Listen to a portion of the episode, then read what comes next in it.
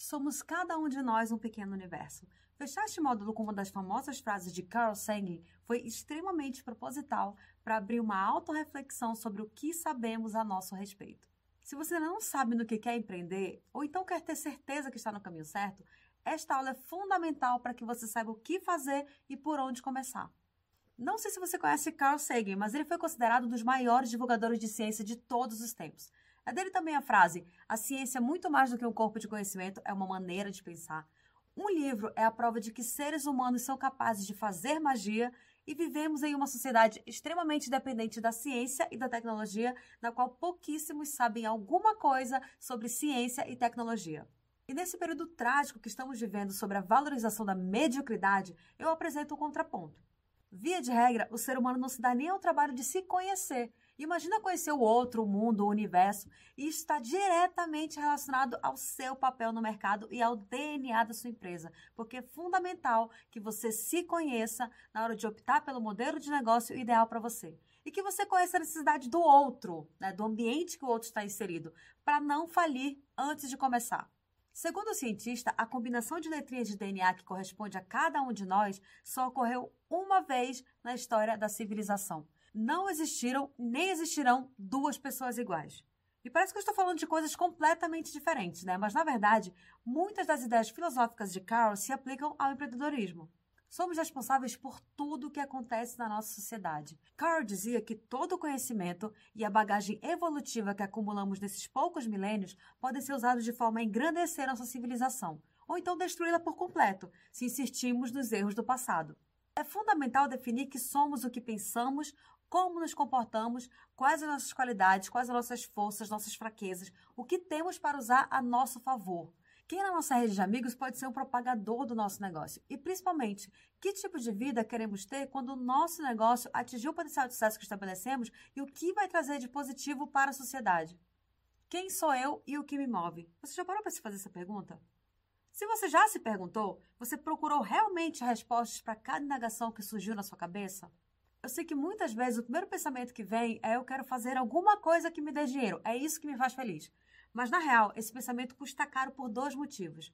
O primeiro é que algo que dê dinheiro para alguém pode não ser algo que dê dinheiro para você. E o outro motivo é que fazer o que você não gosta pode dar errado como qualquer outro negócio. E quando isso acontecer, você carregará nas costas um peso muito maior além de acabar endividado, ficará sem forças para lutar pelo que você acredita, já que tudo que você queria era dinheiro e ele não está rolando. Eu relacionei algumas perguntas para te auxiliar nesse processo. A primeira: se você não tivesse que se preocupar com dinheiro, o que você faria com seu tempo? Segundo, que tipo de trabalho você gostaria de fazer? Terceiro, por qual causa você trabalharia? Quarto, que tipo de atividade profissional te permite ser coerente com o que é sagrado para você? Quinto, que ambientes e rotinas fazem sentido para você? E que ambientes e rotinas sugam a tua energia? Te deixam com sensação de potência, conflito, estagnação? Eu sei que pode parecer que é só mais um exercício cheio de blá blá blá, mas na real, quem você é é exatamente o que te diferencia de qualquer outra empresa do mesmo ramo. É o que pode gerar o DNA do seu modelo de negócio. Você pode ter dificuldade para descobrir o que fazer e não tem nenhum problema nisso. O problema está em você simplesmente não se dar ao trabalho de descobrir. Já vi várias vezes nas redes sociais, em grupos de empreendedorismo, pessoas criando aqueles boxes de perguntas dizendo: quero abrir um negócio, mas não sei o que. Alguém me ajuda? É surreal pensar que empreender por si só já envolve um trabalho gigantesco e a pessoa não se dá o trabalho nem de fazer uma viagem introspectiva para descobrir o que, que ela sozinha quer fazer. Mas vamos lá, se você não sabe o que fazer, o primeiro passo é descobrir o que você não quer fazer. Pode parecer besteira, mas muita gente odeia o seu emprego e está nele até hoje com a desculpa de que é isso que me sustenta. E assim vai passando anos e anos e anos. Para facilitar um pouco esse processo para vocês, eu relacionei outras perguntas. A primeira é: o que você não quer fazer?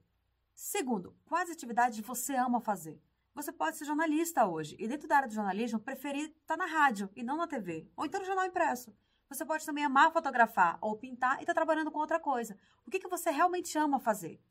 Terceiro, qual o seu hobby preferido? O que, que você faz que seus amigos sempre pedem a sua ajuda para fazer quando eles precisam? Quarto, qual dessas atividades você se imagina ganhando dinheiro e amando viver daquilo? Quinto, como você pode fazer para desenvolver esse negócio e transformá-lo em algo rentável? Sagan dizia que podemos julgar o nosso progresso pela coragem de nossas perguntas e pela profundidade das nossas respostas.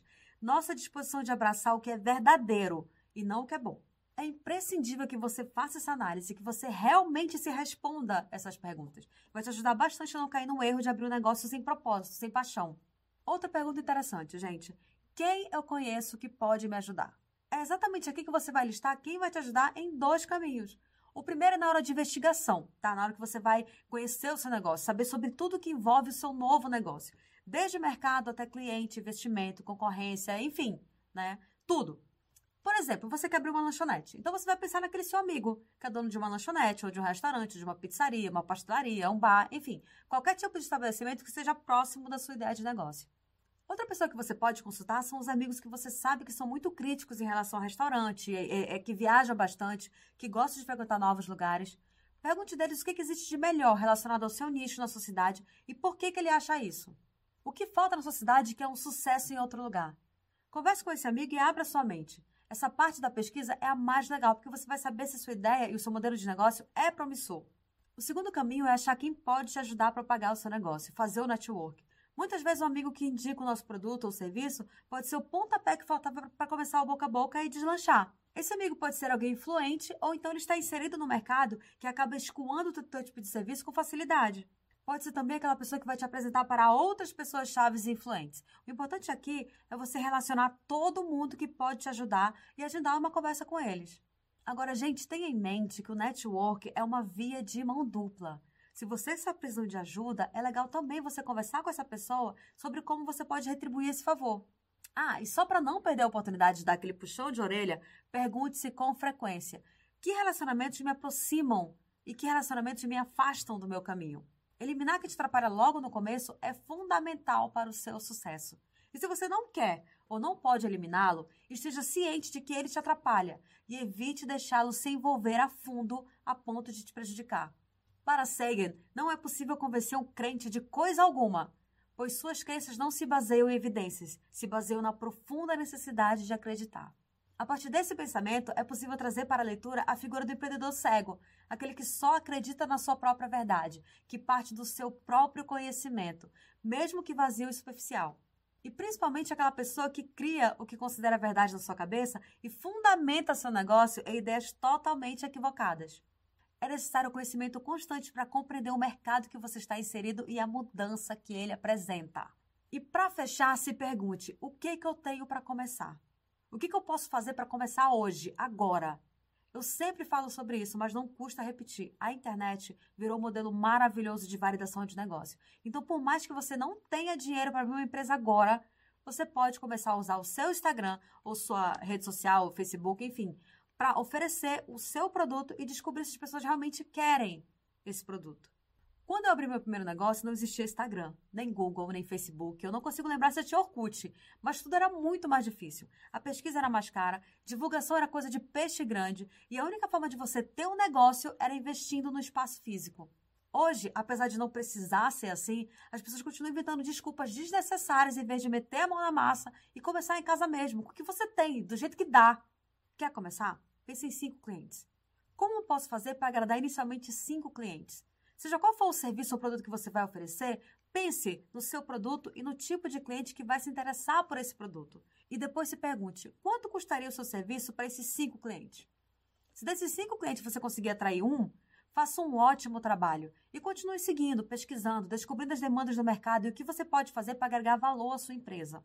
Se você quer vender cinco produtos diferentes, mas ainda não tem como investir nesses cinco produtos, escolha um deles, o mais popular, e comece só com ele. Conforme você for aumentando seus clientes, seu capital, você reinveste na sua empresa e adiciona os outros produtos. Para Carl Sagan, a ciência é importante para fornecer fórmulas e ferramentas para expandir o conhecimento sobre a realidade da forma mais confiável possível. Entretanto, para ele, a ciência não pode se limitar a conceitos abstratos. Ao contrário, ela deve abranger toda uma maneira de se pensar sobre as hipóteses descobertas. Você precisa saber hoje é que, pela primeira vez, o mercado permite que o nosso negócio tenha o nosso DNA. É possível encontrar facilmente o cliente ideal para o seu produto. Em nenhum outro momento isso foi tão acessível. As pessoas querem ver a verdade, a confiança, a história, o comportamento. Nunca antes foi tão explícito que eu compro de você porque eu me identifico contigo.